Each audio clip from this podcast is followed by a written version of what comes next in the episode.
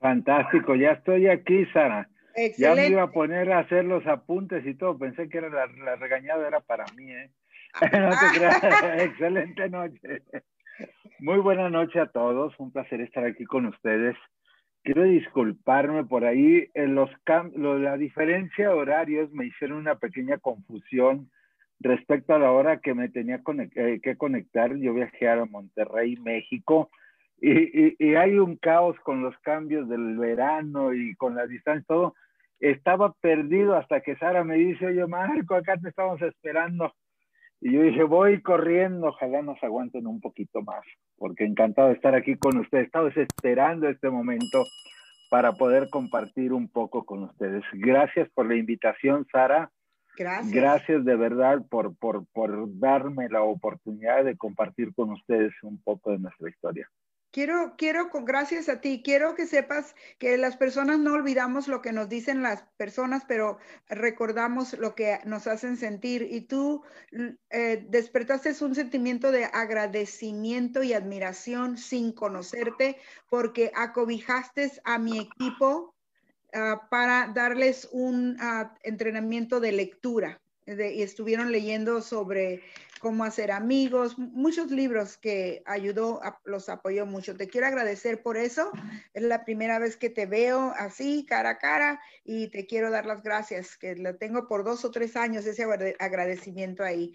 También quiero que nos cuentes de dónde vienes, eh, eh, es cómo, quién es Marco, cuál fue su historia de vida de pequeño, en dónde nació, con quién, para que miremos lo que tuviste que transformar esa mente de la abundancia.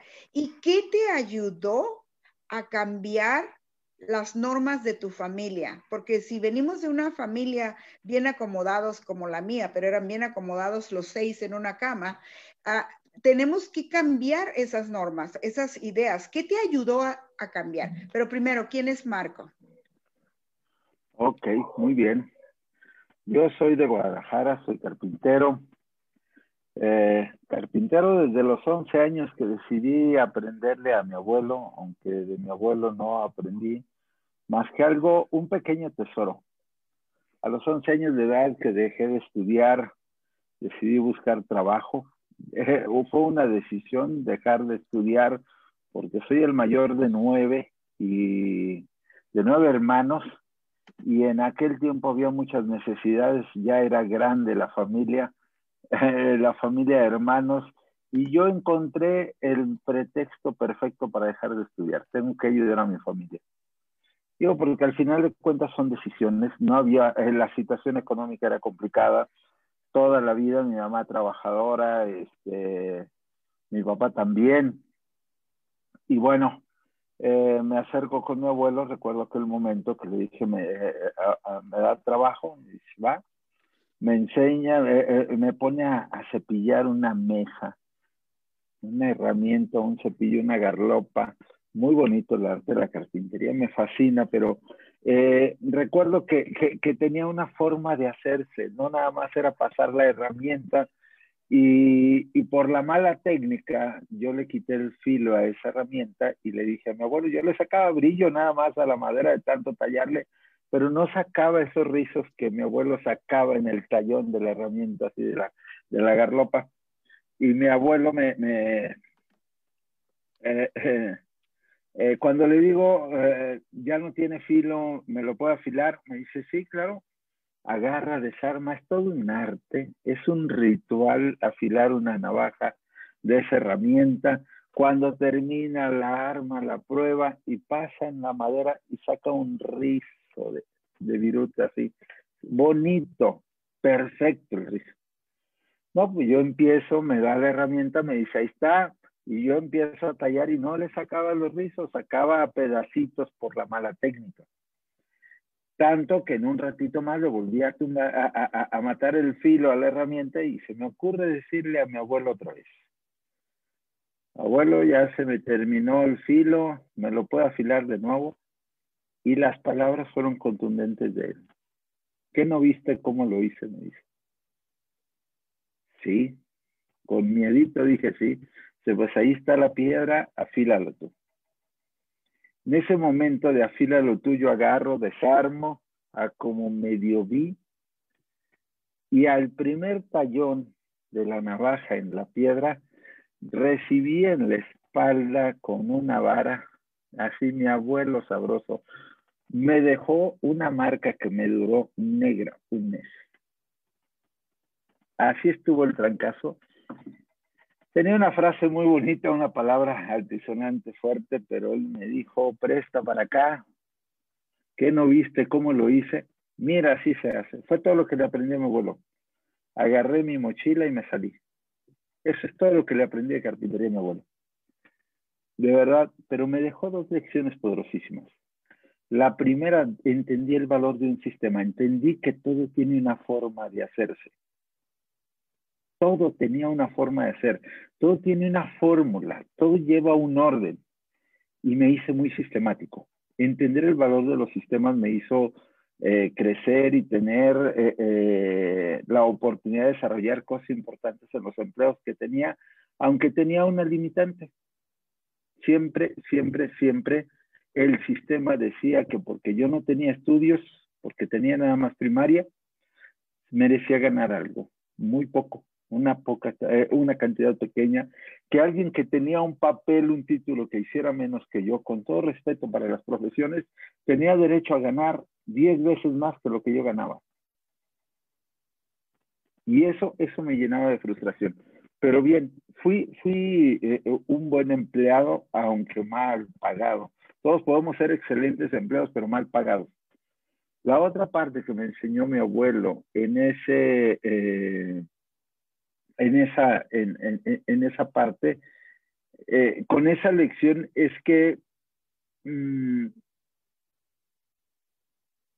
yo debía estar eh, atento a cualquier oportunidad, cualquier cosa, que tenía que ser un observador, un aprendiz permanente.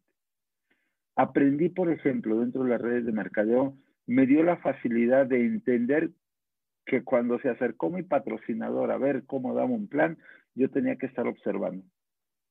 Mis patrocinadores dieron dos planes conmigo y el resto fue historia. Le correspondió a Marco, porque entendió el proceso de cómo dar un plan. No qué tenía que decir, sino el pequeño proceso de dar un plan.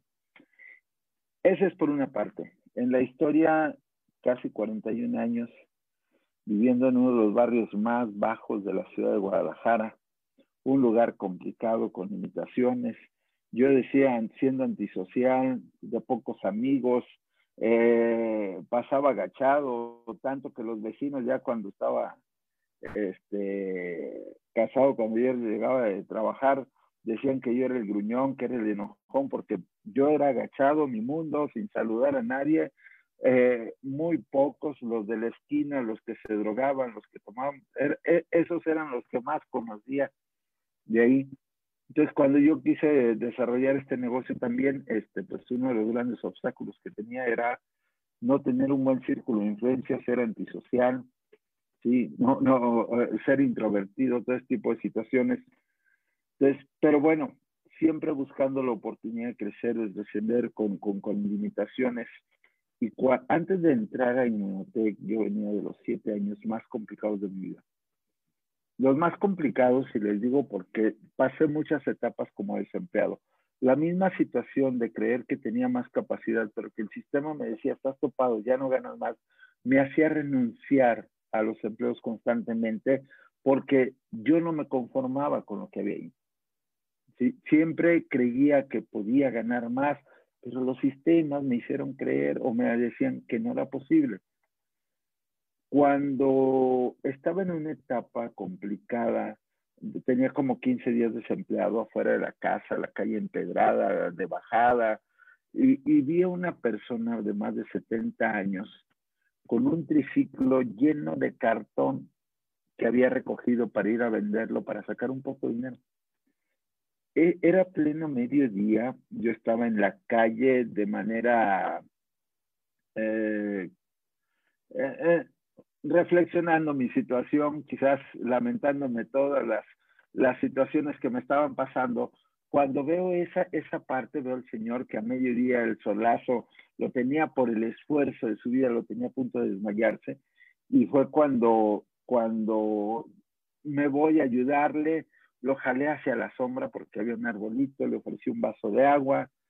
Eh, después de que agarró color, el Señor de nuevo se recuperó, le ayudé a subir el triciclo hasta la parte plana y él siguió su camino. Aquel momento me puso a reflexionar mucho sobre lo que yo quería en la vida, lo que iba a ser mi vida. Si a mis 35 años, en aquel momento, eh, yo estaba en una situación económica demasiado mal, deplorable, cuando yo me proyecté hacia los setenta y tantos años como ese señor, no me gustó, no me gustó la radiografía que vi. Y en ese momento yo me hice la promesa de que iba a ser libre financieramente a los 42 años. Les voy a decir, pasaron casi siete años. Casi siete años antes de que llegara Inmunotech después de esa promesa. Lo interesante es que esos casi siete años fueron los más complicados de mi vida. Me vieron en el mercado, en los tambos de la basura, sacando comida para mis hijos. me vieron en situaciones regresar de trabajar y encontrar a mis hijos en la calle con los muebles por no por tener dos o tres meses sin pagar renta.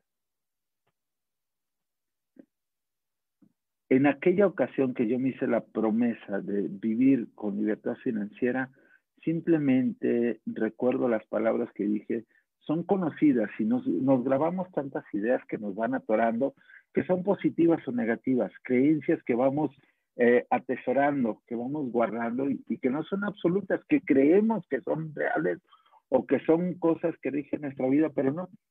Yo en aquel momento me acuerdo de, que había escuchado un dicho y yo decía, Señor, no te pido que me des, solo ponme donde hay. Yo me encargo de lo demás.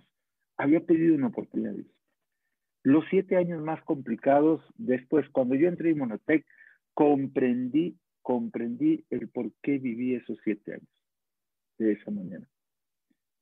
Llega, fíjate, yo había dicho a los 42 años iba a ser libre financieramente, no sabía cómo, yo me veía detrás de una computadora como en este momento. Eh, vivía mal, no había ni para la tortilla, no había para nada, pero yo vivía creyendo que mi vida la podía manejar o mi negocio lo podía manejar detrás de una computadora.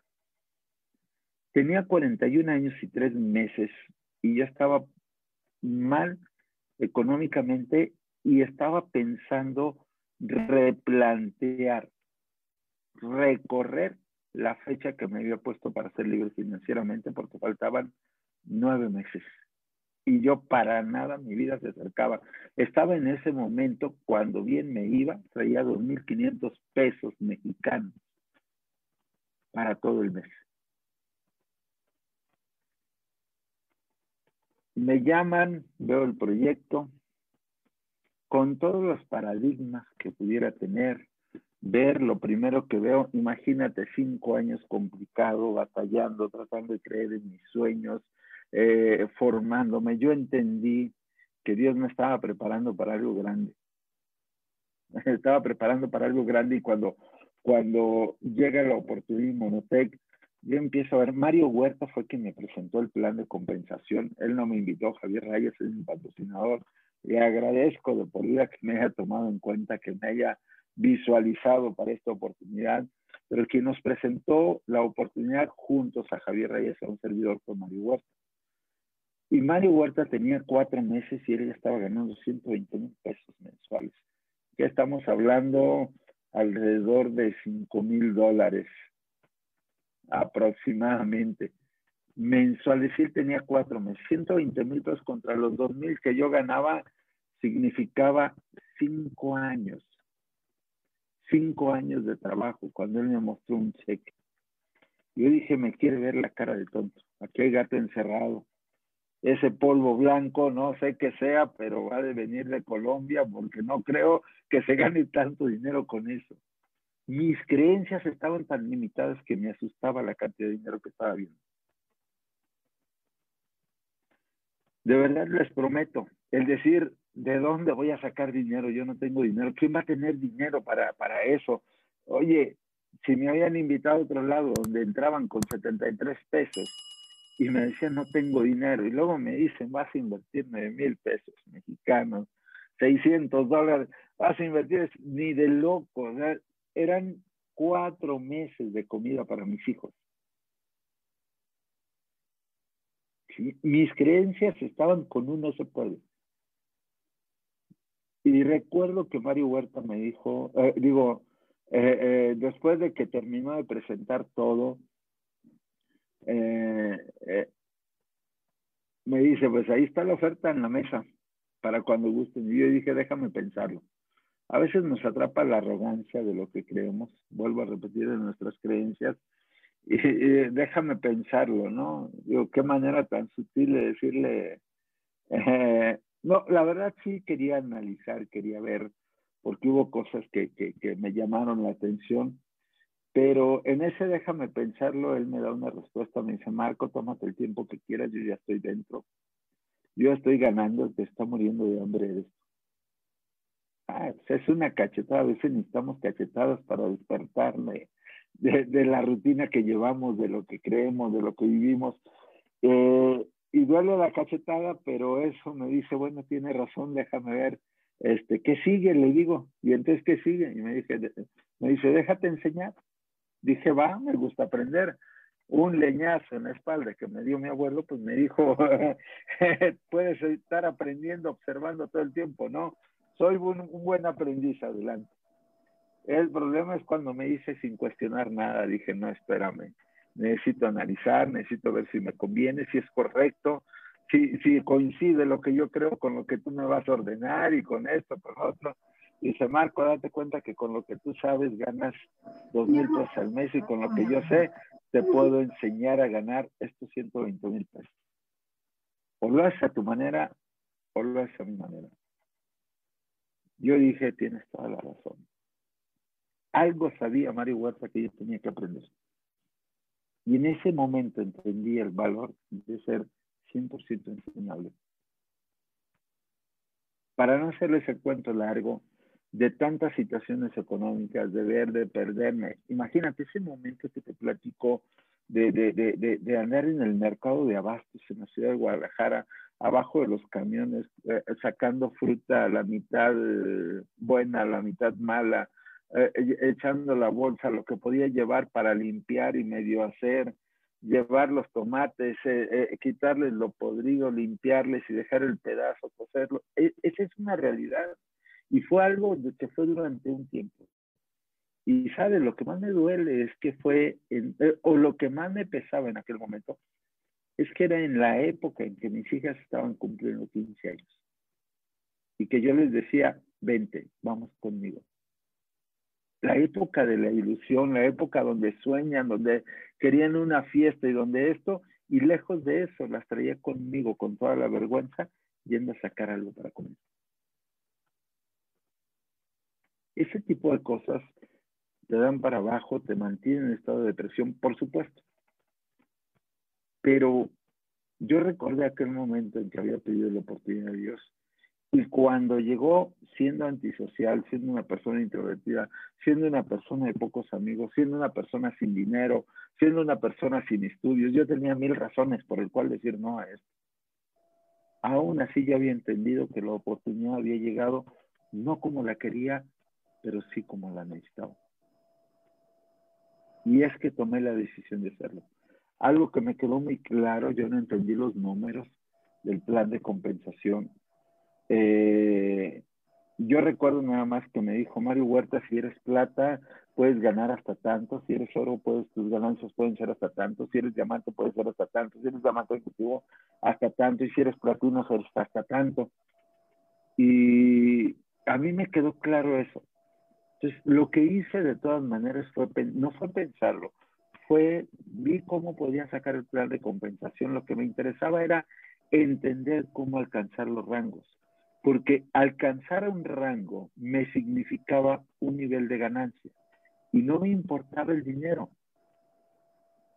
sino la posibilidad, las posibilidades. Eso para mí fue muy, muy, muy, muy importante, las posibilidades. Porque cuando, lo que hice fue revisar cómo se alcanzaba un rango, qué necesitaba hacer, si coincidía, si era viable o no, en qué consistía específicamente, cuánto tiempo podía dedicar para lograrlo, qué equipo necesitaba formar, cómo necesitaba formarlo. Eso me dio de radiografía el plan de compensación. Y cuando yo comprendí eso y vi que era viable llegar a platino, durante cuatro noches no dormí pensando en qué me iba a gastar tanto dinero. Para no hacer más el cuento largo. Yo cumplí 42 años y yo ya ganaba más de 60 mil pesos mexicanos. Eso no es libertad financiera. Eso no es libertad financiera, porque yo me tardé un año en llegar a diamante. Lo interesante es que dije, bueno, los 42 años comprenden 365 días. Así que mientras yo no cumpla 43, sigo teniendo 42. Así que me di 365 días más para alcanzar la libertad financiera. Cuando cumplí 43 años, yo estaba como diamante ejecutivo, aquí en confianza. Yo gané un cheque de... ¿Cuánto era? A ver, ayúdenme a una conversión. 20 mil dólares, ¿cuántos? En pesos mexicanos son 500 mil pesos. Como 400 mil. Ok. Te voy a decir en confianza. Yo no era platino cuando cumplí 43 años, pero recibí un cheque de casi 25 mil dólares. Menos de dos años, año nueve meses. Cuatro meses después yo estaba calificando platino.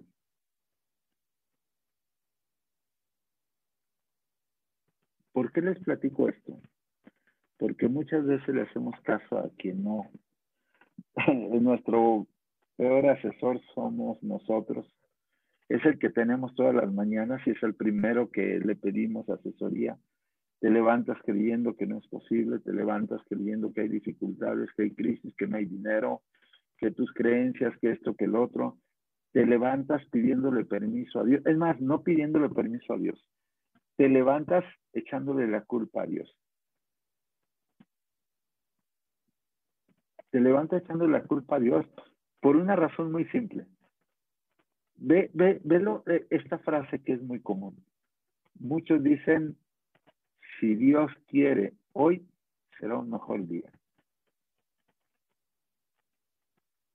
¿Sabes?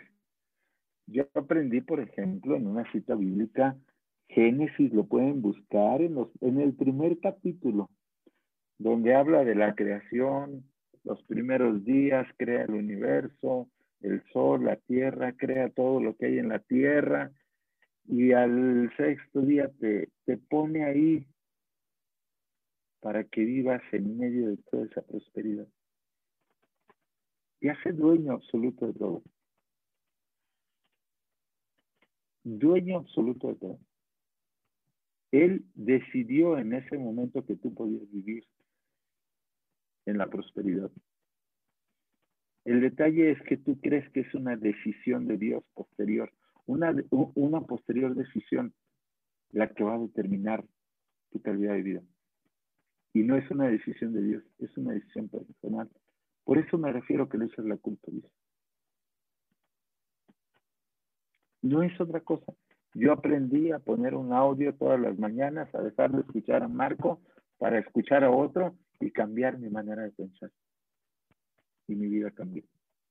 Y tu vida puede cambiar. Sara.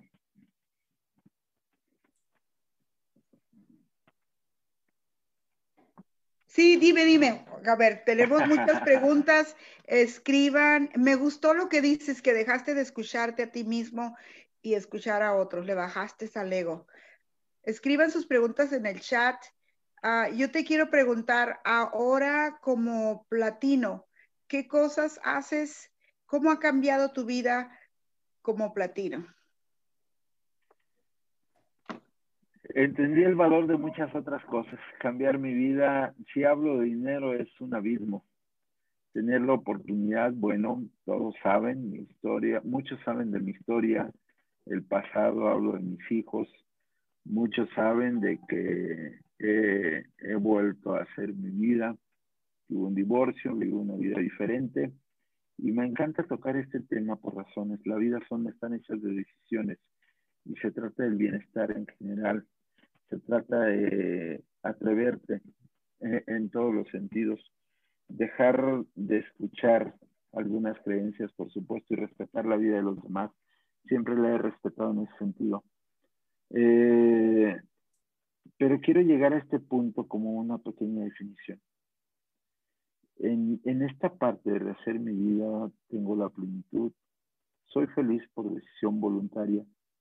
Eh, hoy tengo un motor de manera impresionante, un, un bebé que viene en camino, hay cinco meses, y lo voy a definir desde este ángulo. Son cinco meses maravillosos que he dedicado el 100% a ver cómo crece la pancita, a ver cada instante, cada paso, ver un ultrasonido. Eso no lo viví en el pasado. Tener el, primer momento de ver un movimiento, de cada detalle, ver a la persona, eh, eh, voy a ser más claro en este punto. Tenemos una persona que hace el aseo en casa, una muchacha de confianza, y hace unos días precisamente me se sienta y me dice, Mar, quiero platicar con usted. Y digo, adelante. Dice que estaba platicando con mi mamá el otro día y, y mi mamá me preguntó, eh, dice, oye, tus patrones no van a, no van a, no van a contratar a alguien para cuidar al bebé. Y dijo, no, ma, ¿usted qué cree? No, no van a... Dice, ¿por qué no? Dice, pues si tienen el dinero y tienen la oportunidad, dice, pueden hacerlo sin ningún problema para que les cuiden el niño. Dice, no, mamá, ¿usted qué cree? Eso no es... Eh, ellos no van a hacer eso. Dice, ¿pero por qué? Dice, no, es que lo que no sabe usted es que lo que les sobra es tiempo. Y con ese tiempo lo que más quieren es disfrutar intensamente a ese niño No se deja ver, no sé todavía, pero quiero definir el estilo de vida que no se trata de una cantidad de dinero, sino del tiempo que tienes para disfrutar lo que llega día tras día a tu vida. Y eso, ese es el valor de la riqueza. Hay que generar prosperidad porque si tienes dinero, digo, si tienes tiempo y no tienes dinero, aguas, porque también la carencia es una mala consejera. Y es donde vienen cosas que no son favorables ni gratas en la naturaleza del ser humano. Así que esa es la gran ventaja de las grandes maravillas que tienes. Disfrutar, entender el valor del tiempo. Entendí que no es la riqueza, lo vuelvo a repetir, no es la cantidad de dinero, sino el tiempo que tienes para disfrutar. Y eso, te, eh, a lo mejor estoy abusando un poquito, Sara, pero me acuerdo de muchas cosas. Porque cuando yo inicié en Inmunotech, a mí me quedó claro, yo me propuse dos años para llegar a platino. Me tardé dos años y cuatro días. Cuando yo busqué esa primera información, eh, bueno, yo sabía que tenía, eh, que estaba en mis manos, que el poder estaba en mis manos que estaba en las decisiones que tomaba día tras día, pero también en el plan de acción que había hecho, en la convicción, en la confianza, que dependía 100% de mí, que Dios ya me había dado la oportunidad, que no era casualidad que me había puesto ahí, que no era lo, eh, que no había llegado algo al azar, sino era lo que yo había pedido a Dios y él sabía lo que necesitaba. Solo tenía que prepararme. Entonces me quedó muy claro esa parte y me puse una meta de dos años. Lo logré, cuatro días de diferencia, no es nada. No es una falla, lo alcancé. Era real. El, el, punto es que cuando aquella primera vez que empiezo a buscar información, me acuerdo que saqué el plan oficial de Inmunotech de Internet, no sé, porque no había herramientas en aquel tiempo, pero encontré el plan oficial de cómo se alcanza un rango, un plan de esto, lo otro, todos esos detalles. Pero algo muy interesante, también me encontré eh, un folleto donde había seis personas ahí, consultores de Inmunotech, de los cuales dos eran diamantes, de esas seis personas. Uno, yo creo que lo conocen, Foster Wusu, de Canadá. Bueno, es africano, radica en Canadá. Él es diamante ejecutivo actualmente. En aquel tiempo, en ese folleto, decía Foster Diamante. Pero en ese folleto, las seis personas que estaban ahí eran miembros del Club de Millonarios. Yo quise comprender que era un miembro del club, digo, me puse a revisar que era un miembro del Club de Millonarios y me di cuenta que ese nombramiento lo obtenían aquellas personas que acumulaban un millón de dólares en ganancias dentro de un. Si yo ya tenía claro de que iba a llegar a platino, yo nada más saqué cuentos de cuánto iba a estar ganando y yo me propuse llegar en tres años y medio a formar parte de ese, de ese, de, ese pequeño grupo, club de millonarios dentro de hotel no por el dinero, sino simplemente saqué suma de los resultados que yo iba a obtener. Curiosamente, como es en dólares eh, y era la conversión a pesos mexicanos, faltaban dos meses para esos tres años y medio y yo estaba a nada, estaba un mes de lograrlo, el acumulado. Cuando en ese momento llega la devaluación del peso y de 12 pesos se va a 24 pesos el dólar, y eso significaba que la meta que yo la tenía casi al 100 estaba al 50% de un día para otro. Yo saqué cuentas y yo dije año y medio más y voy a estar ahí. Fueron cuatro años y nueve meses para un día en Acapulco recibir ese nombramiento. ¿Qué fueron? Simplemente creer que Dios me había dado la oportunidad que le había pedido. Y que yo estaba en 100% en mis manos aprovecharla. Sara, te dejo que me preguntes si no me voy de largo. Hay una pregunta que aquí de Carmelita González, es una persona que está muy activa, con una actitud muy positiva, y ella dice, ¿cuál es el reto más grande que ha tenido el señor Marco? Ok. El reto más grande es que si hablamos de circunstancias en la vida, no hay nada fácil. Eh, eh, el mayor problema del ser humano es querer encontrar la bolita mágica, la, varita mágica, querer encontrar un trabajo que no existe.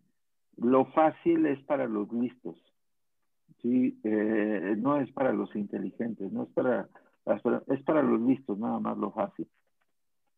¿sí? Eh, si hablamos de circunstancias y retos, es muy complicado.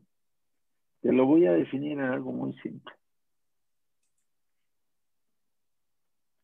La respuesta más precisa de eso, el reto más importante, fue bajarle el nivel de arrogancia la soberbia en la que vivía Marco.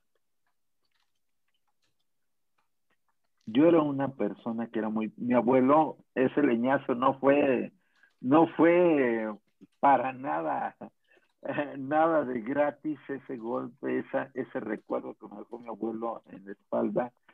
Eh, el ser metódico, el tener el control, saber que todo tiene una forma de hacerse y el, el trabajar en empresa. Imagínate, llegué a, a dirigir todos los procesos y supervisar los procesos, de, a desarrollarlos, dirigirlos y supervisar los procesos de producción de 14 empresas eh, de exportación en, el ramo del mueble en Guadalajara. Eh, esa habilidad tenía, me convertí en un perfeccionista. Y en esa parte perfeccionista yo tenía una frase, me voy a permitir decir algo con todo el respeto, pero era una frase que yo utilizaba. Yo decía, todos son pendejos menos yo. De, a ese nivel era el nivel de arrogancia. A ese nivel era un nivel de perfeccionismo que me trajo muchos problemas. Porque si no lo hacía yo, no estaba bien. Por supuesto, tuve que bajar la guardia y entendí que yo podía, eh, esos procesos de producción, yo decía, eran a prueba de tontos. Logré desarrollar habilidades que me permitían hacer eh, eh, cosas que salieran casi perfectas en las producciones. Y eso me mantenía, aunque me mantenía con hambre, recuerdo una frase de alguien que no coincido, pero, pero que coincidía con mi forma de vida, ¿no? El hambre me tumba, pero el orgullo me levanta. Esa parte era la que me atoraba completamente. Cuando yo decidí darme cuenta que no sabía nada y que tenía que enseñarme, en ese momento mi vida cambió. Mi mayor reto es darse cuenta la persona o el nivel de arrogancia que tenía Marco. Mi mayor reto fue descubrirlo frente al espejo. Wow, con una persona que terminó la primaria, eh, así que no hay excusas, que el título no te va a llevar al platino, va a ser. ¿Cuántos libros has leído, Marcos? Ay, no pierdo la cuenta, pero en mi librero tengo cerca de 300 libros. Ajá, ya. Él hizo un, un, un club de lectura y tenían que leer, y si no, lo sacaba el chacal. Creen que yo soy la chacala, él me ganó. Él me enseñó. Yo aprendí mucho. la disciplina. Gracias. Me enseñaste a ser disciplinada y no mentirme. Gracias. Gracias. Ah, mira, alguien aquí pregunta, ¿cómo te mantuviste con los pies en la tierra después de que estar ganando 100 dólares al mes? Ahora estás ganando, no quiero decir porque te quiero proteger, pero ¿cómo lo hiciste para mantener y que no se te subiera el ego? Porque sube el ego, baja el rango. Definitivamente, prueba y error es una, pero ¿cómo mantener los pies sobre la tierra? Un día estás arriba, otro día estás abajo. Dios te brinda oportunidades. Eh, desde un principio me quedó claro que no era el dinero, tenía necesidades sí. Y yo estaba pensando en qué me iba a gastar ese dinero, pero al final de cuentas yo estaba viendo las posibilidades de lo que quería vivir. Eh, yo no pensé en esa cantidad de dinero que iba a ganar. Eh, sabía que lo iba a ganar, no me ocupaba esa parte. Lo que me ocupaba era saber cómo iba a llegar. Y entendí que esta es una oportunidad de personas. Es un negocio, no de producto. Muchos se pierden comercializando un producto, queriendo ganar una comisión por vender un producto, cuando lo único que hacemos es facilitar algo de nosotros, otorgar una ayuda. Y la ayuda no es la caridad, porque muchas veces la confundimos con eso. Eh, el ayudar a una persona es eh, eh, dar el concepto de ayudar para mí es ayudarle a tomar una decisión, la que más le conviene. Yo soy un facilitador nada más. Me gusta conectar con las personas ser coherente. Entendí el valor de construir una oportunidad a largo plazo, no de hoy para mañana. Y el concepto tiene que ver con algo que he aprendido y que me ha encantado. Eh, Albert Einstein eh, dice que eh, decía que, hay cinco niveles de inteligencia. En, ascendente va de esta manera. El primer, al primer nivel de inteligencia se le llama aquellas personas que son listas. han, escuchado ese decir, ese es muy listo. Y normalmente utilizar el término listo es para aquellos que tienen astucia, que tienen cierta habilidad para manipular, no son inteligentes. Buscan a veces a través de la trampa, de la avaricia, de obtener un resultado. Son listos. Quieren buscar el atajo, cómo engañar, cómo persuadir, cómo manipular. Yo respeto todas las cosas en general, pero de manera personal, por ser muy lista la práctica, no me gusta. La famosa PNL, programación neurolingüística porque al final de cuentas es manipuladora. es, de astucia, básicamente. Entonces, ese nivel no me gustaba en, absoluto. Y como no me gustaba que me lo hicieran a mí, eh, yo lo dejé de lado. No me interesaba esa parte. Sabes, cuando alguna vez me quise hacer el listo, no me fue bien. Y aprendí muy bien la lección. Yo creo que eh, más de alguno de nosotros o en alguna etapa de nuestra vida nos quisimos hacer listos y coinciden en que eso no te deja nada grato. O te deja una vergüenza o te deja un mal sabor de boca, pero no te deja una satisfacción. Nunca. El segundo nivel de, de, inteligencia eh, es precisamente aquellas personas que les llamamos que son inteligentes. Aquel inteligente es el que tiene la capacidad para comprender algo y para ejecutarlo, para desarrollarlo. Tiene habilidades, por ejemplo, el japonés es muy inteligente. ¿sí? Él no se complica la vida, sigue un sistema y lo lleva y punto, sabe que obtiene un resultado. Se acabó. No se compromete más allá, da, da lo que tiene que dar por creencia, por convicción y sabe que va a obtener un resultado, pero no, no, no va más allá de pongo un ejemplo con todo respeto, eh, eh, digo, por poner un ejemplo nada más, digo, no, no, no por, por nacionalidad ni nada, sino se me ocurrió en el momento. Pero aquella persona que es inteligente cumple cabalmente con sus objetivos, con sus metas, con solo lo que se le encarga, eh, es eficiente y es efectivo. El tercer nivel de inteligencia Einstein le decía que, eran aquellas personas brillantes. Aquellas que tienen esa capacidad de ser creativos, de que se les ocurre algo y ponen un extra, dan valor agregado en la vida de los demás, en todo lo que hacen, ponen un granito de arena, nunca se conforman con lo básico, sino siempre están en una búsqueda, son investigadores y hacen propuestas adicionales. Me encanta esta definición porque me define qué es lo que quiere Marco.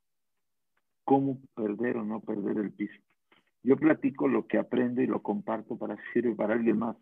Esa es la única razón.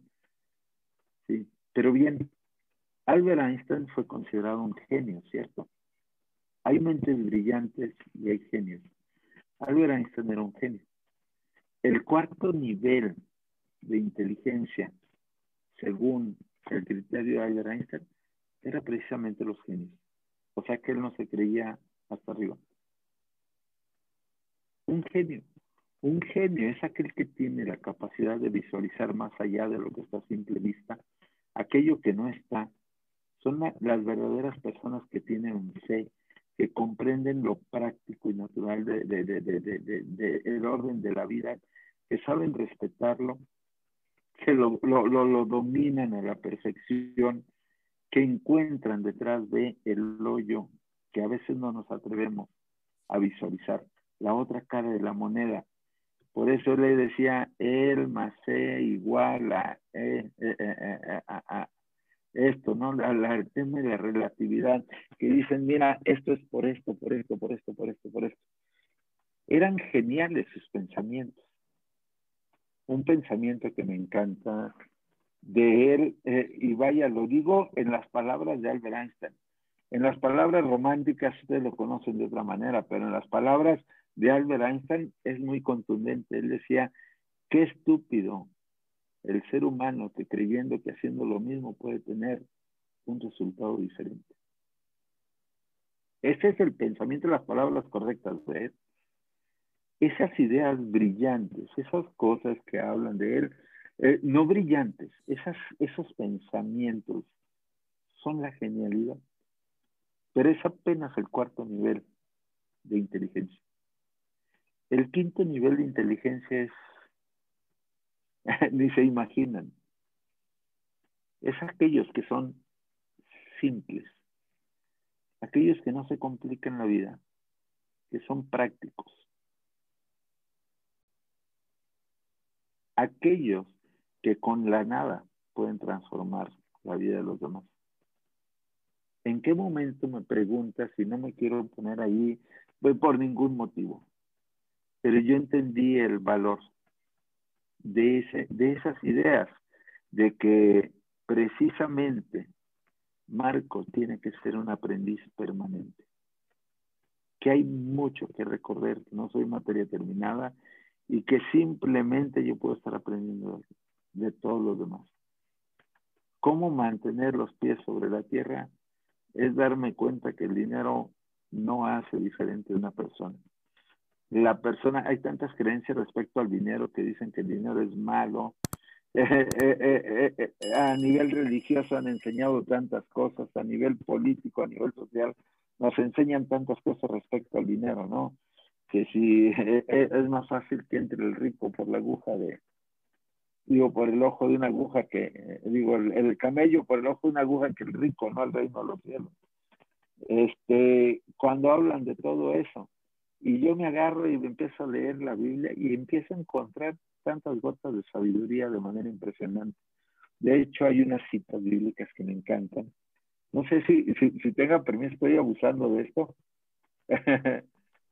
no, adelante. Yo voto porque siga. ¿Ustedes qué dicen? Definitivamente adelante. Ya.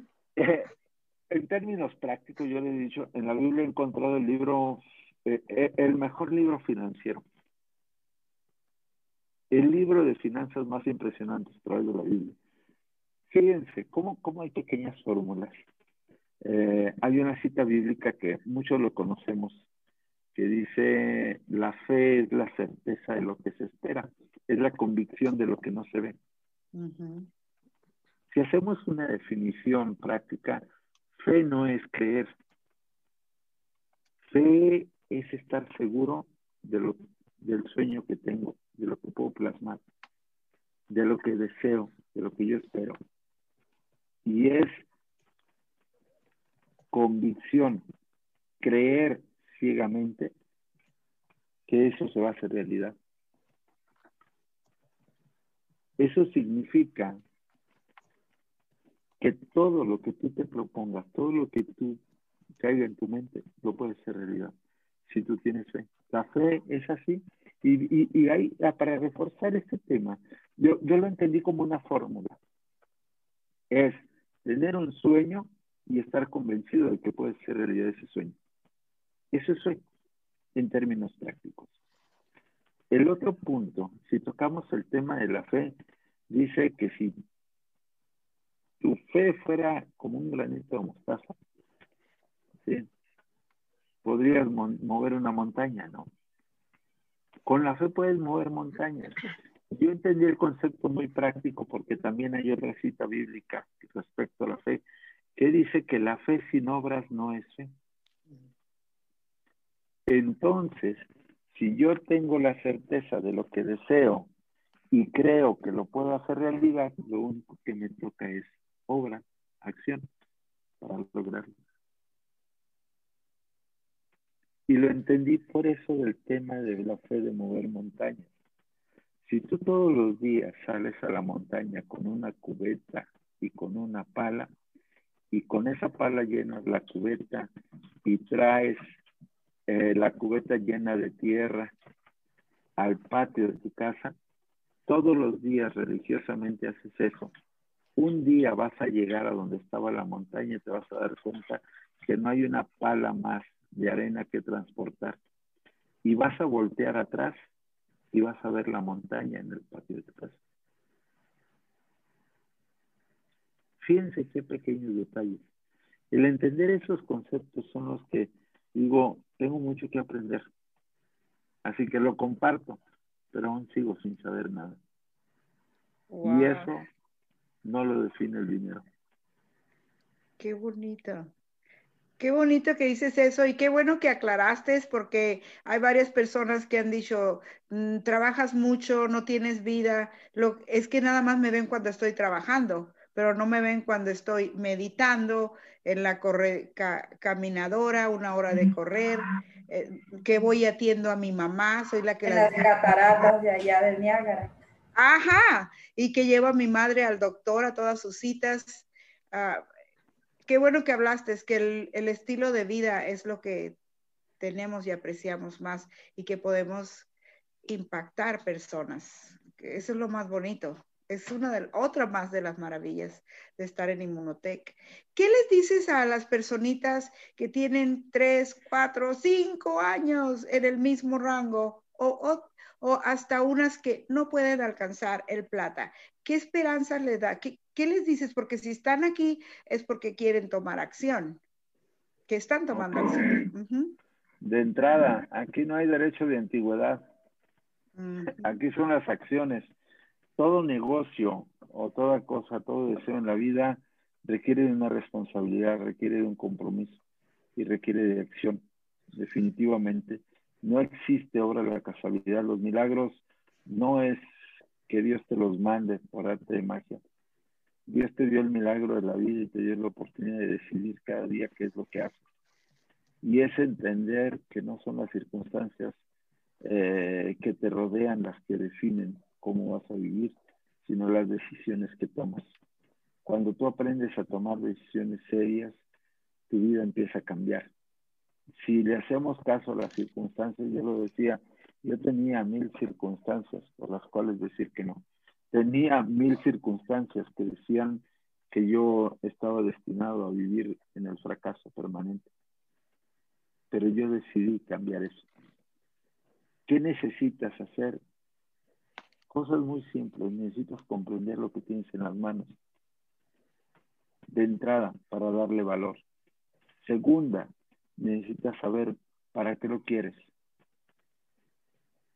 ¿Para qué lo quieres? Porque eso te va a dar claridad. Eso te va a, te va a permitir entender por qué lo vas a hacer. Y eso te va a dar claridad. Al tener claridad de lo que tú quieres cuándo lo quieres, para qué lo quieres y por qué lo quieres, entonces entra una pequeña dinámica muy simple. Es qué tienes que hacer para llegar ahí. Y eso despierta otra área del ser humano que no les gusta, que es la parte responsable. Hacerte responsable de tu éxito, hacerte responsable de tu vida, de tus resultados, Dejarle toda la casualidad no sirve. Es hacer un plan de acción y proponerte lograrlo día tras día. Entender el valor de lo que tú haces y de lo que tú ofreces y cuál es el objetivo de cada cosa. Hay personas que se, se, se frustran porque les dicen que no. Yo simplemente cada vez que me acerco a una persona, mi intención es ayudarle, y no lo digo desde el término romántico, ándale, compre monocal, te va a servir, te va a ayudar. No, si estás queriendo vender una caja, no te engañes, estás vendiendo una caja por una comisión. Ahí no está la oportunidad. No nos engañemos. Cuando estamos ofreciendo algo por una comisión o porque queremos llegar a platino vendiendo cajas o buscando una persona, estamos en lugar equivocado. Estamos bajo la estrategia equivocada. Tenemos un superproducto que comercializa Inmunotech. Tal como lo escuchan, Inmunotech, no tú. Yo lo decía hace ratito, conocer las condiciones del plan de compensación es tan sencillo alcanzar un rango. Yo alcancé el rango en 20 días, el rango de oro, en 20 días. Me gané eh, el viaje de incentivo en el primer mes. Cuando entré en el primer mes había calificado al viaje. De hecho, tuve un pequeño premio adicional por ser el más rápido en ganarse el, viaje. El más rápido en tiempo.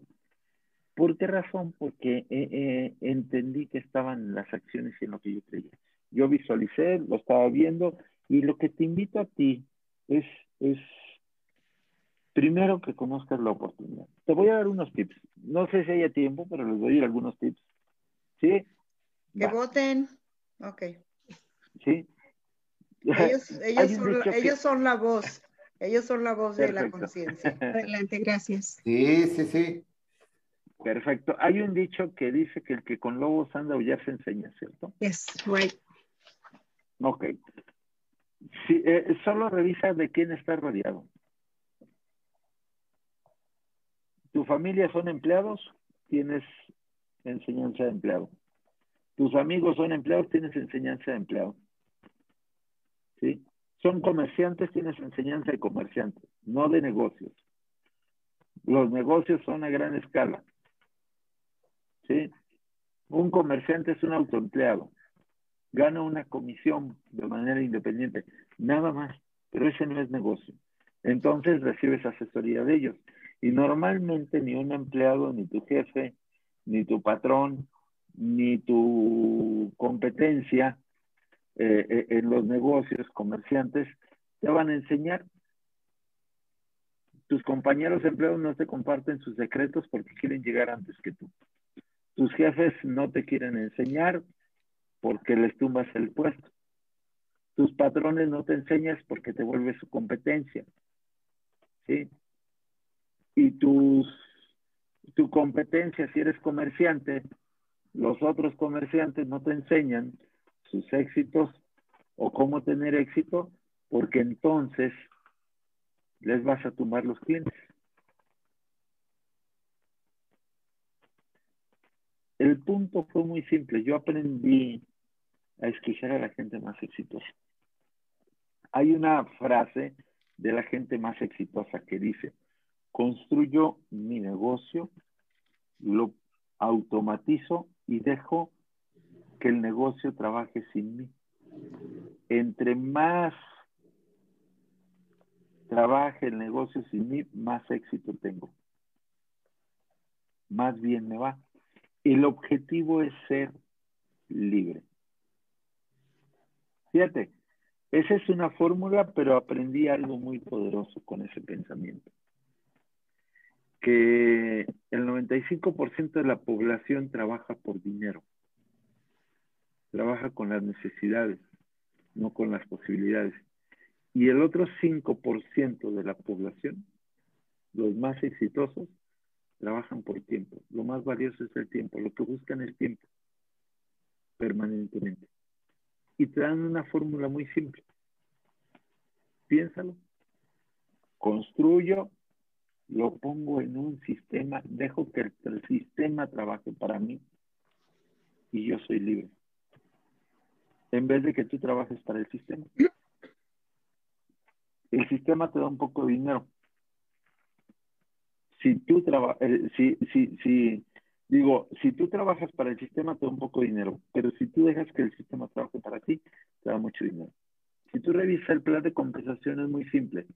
Yo en vez de llevar una caja de inmunocal, yo comparto los beneficios y le enseño el camino a la persona y esa persona compra el 30% o el 25%.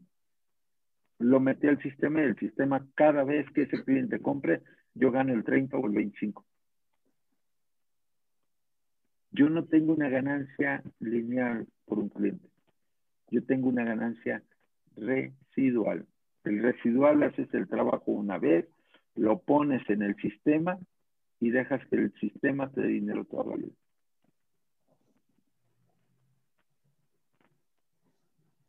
queda las dos primeras formas de ganar. La tercera, si construiste en un mes una cantidad, tuviste un resultado. Si construyes el segundo mes, lo, lo primero te vuelve a dar, pero lo segundo se acumula y entonces ganas el doble. Porque como tienes todo el tiempo del mundo, en el segundo mes vas a ganar de todas maneras por lo que construiste, pues vuelvo a construir un activo más. Nada más por darles una idea.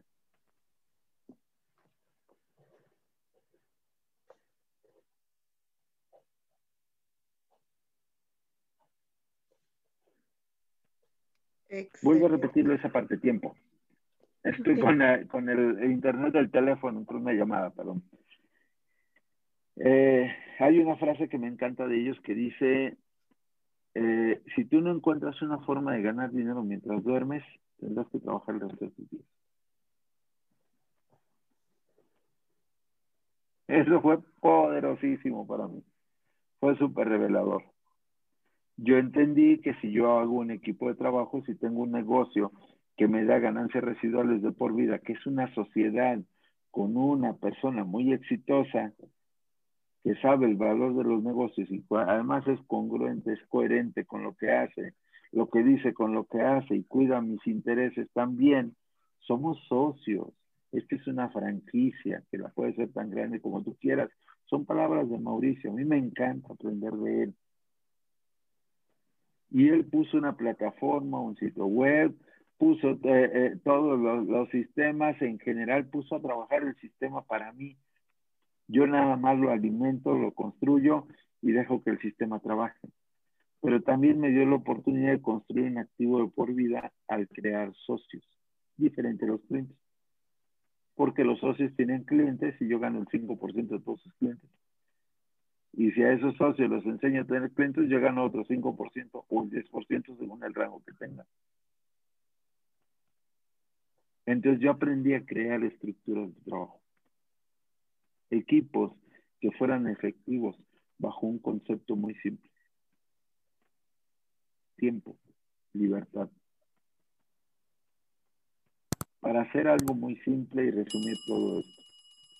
A la gente no le gusta que le vendan, pero le encanta comprar.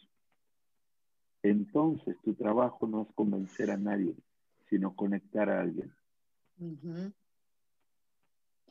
Ahí está la diferencia. Y es ahí donde estás obligado a cambiar tus creencias y día tras día ser mejor tú.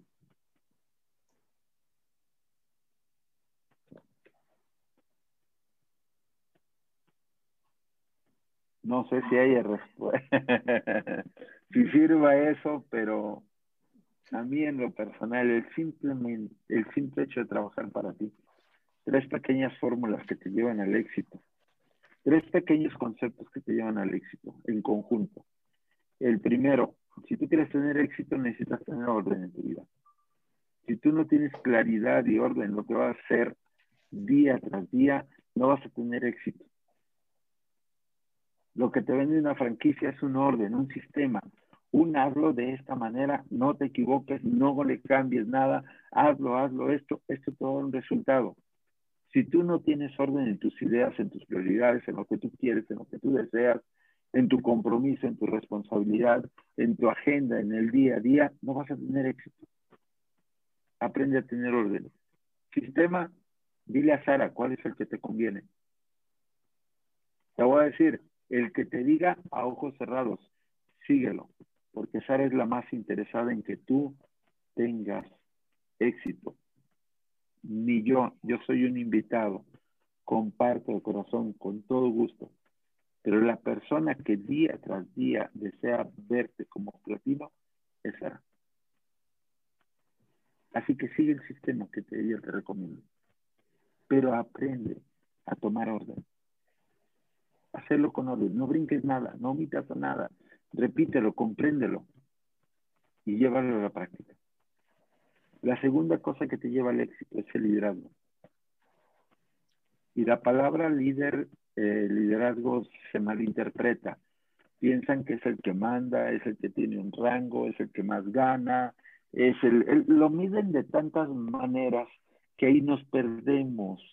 Ahí se pierde. Ahí es donde entra la soberbia. Yo ya soy el diamante, aquí yo mando, yo gano. Los demás son estos, son lo otro es que yo ya soy plata. Yo, no, para mí los rangos son un punto de verificación de que voy en el camino correcto a lo que deseo vivir el resto de mis días. No significan un nivel de poder ni nada en absoluto. Es, para mí no es ese el liderazgo. El liderazgo tiene que ver en la capacidad que tienes para dirigirte a ti mismo. Por una razón muy simple. Si tú, si tú buscas en, el diccionario de la etimología, las palabras, la palabra, el contexto, es una palabra compuesta. Li son dos palabras, dos que se unen para formar la palabra líder. Una significa buscar, significa buscador, y la otra significa guía. Si tú le resumes, es muy simple. Soluciones y dirección. El líder es el que tiene la capacidad de salir adelante ante cualquier circunstancia, por sí, hacia sí, que no pone excusas, que dice, mientras yo hago esto, tú haces esto, mientras yo soluciono esta situación, tú ve avanzando en esto, no hay problema, yo te ayudo, esto lo podemos resolver de esta manera o de esta manera. No es aquel que se queja, aquel que esto, que el otro, no, es aquel que se levanta con una visión clara, que sabe qué es lo que quiere, cuándo lo quiere, cómo lo quiere, qué es lo que tiene que hacer, qué se tiene que valer cada día. Es el cambio constante que hace y que se anticipa, porque es el que busca soluciones y es el que va guiando también. El liderazgo, si tienes seguidores es porque tú das soluciones y tú sabes el camino. Por eso te siguen, por eso conectas, pero no es porque tú quieras imponer o tener algo. Soy yo el que día tras día garantizo qué es lo que quiero el día de mañana. Soy el responsable, soy el que se motiva, se automotiva, es el que se echa porras, el que cree ciegamente en lo que tiene y el que sabe, el que tiene la fe y la certeza para lograr. Ese es el líder, hacia adentro, no hacia afuera. Dos cosas. Orden, liderazgo, dirección hacia el interior. Y tercera, lo dije hace rato, puede ser bonito todo lo que te estoy platicando, pero si tú no lo llevas a la práctica, es muerto todo. Acción. Si tú comprendes eso, nos vemos próximamente como platinos. Excelente. Gracias. Excediste mis expectativas de todo lo que entregaste. Ah, fue algo espectacular, magnífico, poderoso. Muchas gracias. Te voy a pedir si nos mandas una lista de libros para que los líderes que elijan tu camino de leer. Eres una persona tan educada. Admiro tu manera de ser. Me proyectas paz, eh, fe. Me gustó lo que tocaste de fe. Sí es cierto, porque ya sentíamos el rango eh, antes de obtenerlo. Teníamos la fe. Bueno, pues, ¿sí nos vas a dar una listita de libros para dárselos a ellos? Por supuesto, con todo gusto te la comparto no me des los 300 libros porque apenas vamos comenzando. no, claro, por supuesto. Imagínate. Este, por ahí tengo en la lista uno que se llama el Kama Sutra de los negocios. Así que ahorita para qué eso, ¿no? no tiene nada que ver con el otro, pero tiene que ver con algo muy, muy, muy, simple. Eh, en esos libros, eh, eh, el entender el concepto del por qué le llaman así, es porque en el otro que conocen, este, que es famoso, lo que se ocupa es mucha flexibilidad en todas las prácticas y, cosas que les ofrecen. Ok, en el mundo de los negocios es fundamental el aprender a ser flexibles. Y ser flexibles es tener la capacidad para adaptarnos y tomar ventaja. A ese concepto le llamo el, la habilidad que tiene el camaleón. Muchos dicen el, el camaleón cambia eh, de acuerdo a la situación, sí, pero piensan que es engañoso, ¿no? Véanlo de manera positiva. El camaleón se adapta, se integra, armoniza ante el entorno en el que vive. Y ese es un valor muy importante. Me, hiciste que me acordara del libro, pero sí, eh, hay, hay, hay mucho que leer. Así que el primero, el primero que yo les recomendaría es para que comprendan lo que tienen en las manos, redes de liderazgo. Redes de liderazgo de, de lo que eso les permite comprender lo que tienen en las manos. La segunda, deben darse cuenta que nuestro producto, digo, nuestro, nuestro proyecto no se trata del producto que venden, sino de las historias que, que cuentan. Esa es una realidad. Entonces, bajo ese concepto, se entiende perfectamente que la oportunidad que tenemos no es de producto, sino de personas. Nuestro negocio es de personas. Por consecuencia, una de las recomendaciones que pueden ser indispensables. Es el primer libro que llegó a mis manos de superación personal. Se llama Cómo ganar amigos e influir sobre las demás personas. No sé qué de religión sean, respeto religiones y creencias, pero ese libro lo adoptó el Papa Juan Pablo II y hubo una versión modificada con algunos arreglos muy bonitos de una editorial en México, San Pablo, eh, que precisamente tiene esos arreglos. Lo adoptó un líder espiritual de manera impresionante y le dio un valor adicional a ese libro. Espectacular. Aprendan.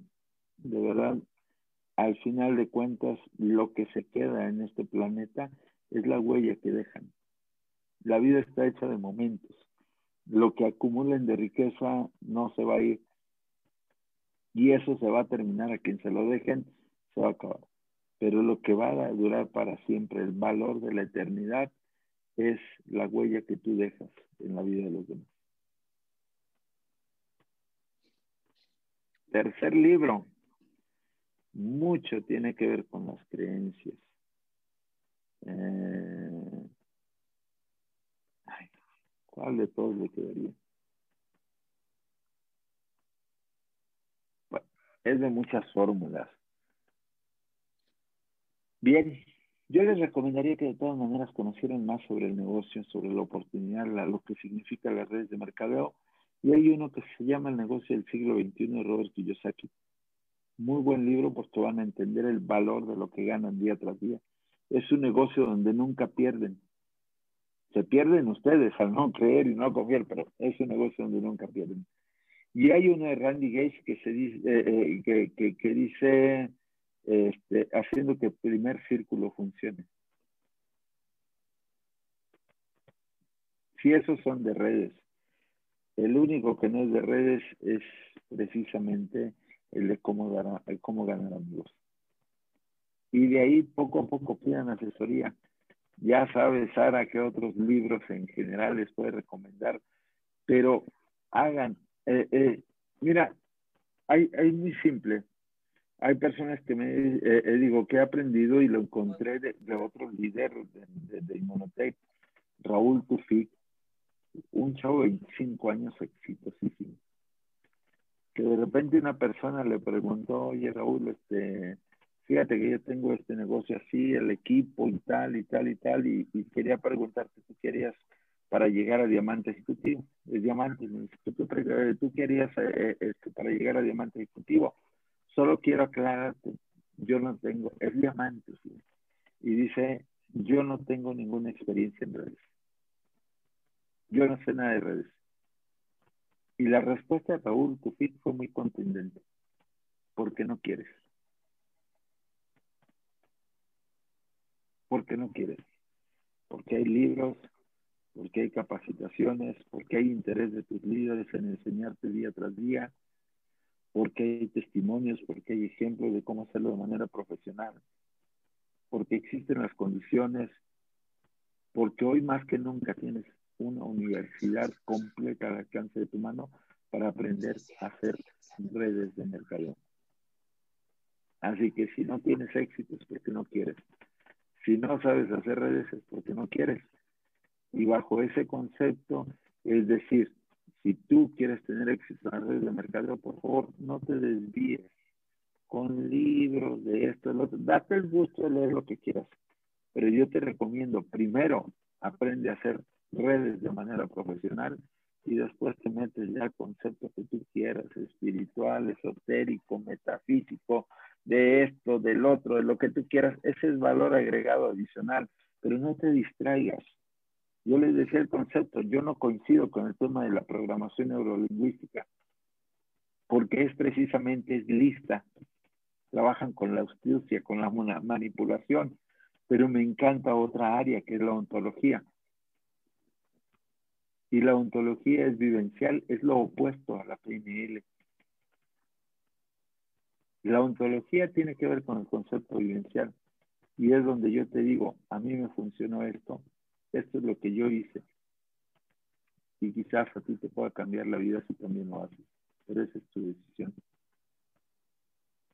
Ese es un pequeño ejemplo de ontología. ¿Por qué?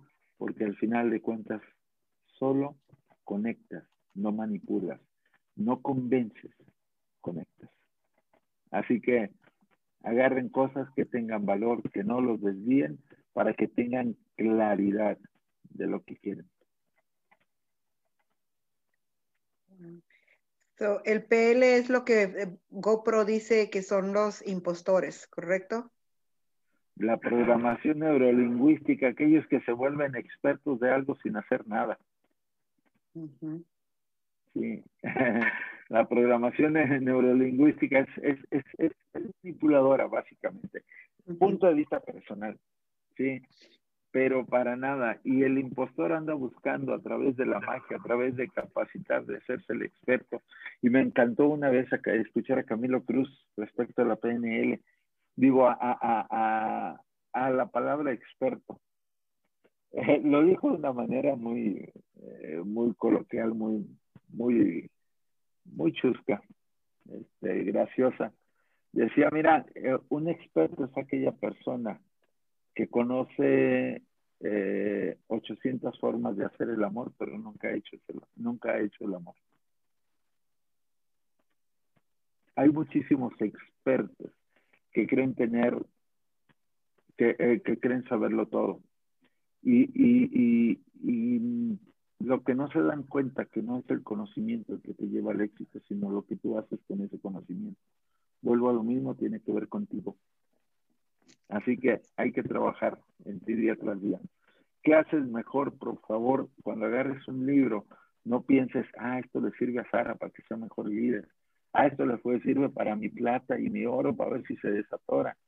No, esto lo habían de hacer todos los líderes porque andan fallando en esto y les hace falta esto lo otro. Es el peor error que podemos cometer. La herramienta es para ti, los libros son para ti.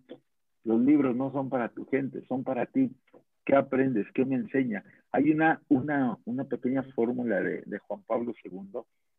Me encantó. Eh, yo me involucraba antes en, un poquito más en esa parte.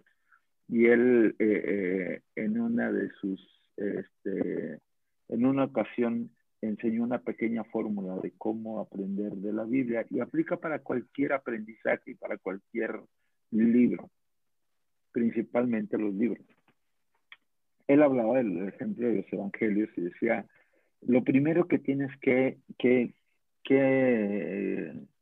eh, visualizar es o identificar es qué palabra de Jesús te gusta. ¿Qué palabra de Jesús te gusta? Después de eso es, ¿qué te enseña? Y por último, Juan Pablo II en su manera tan sutil decía que te invita. En la palabra práctica, directa, es a qué te compromete. Él decía que te invita porque todos le tenemos miedo a la palabra compromiso. Pero es a qué te compromete.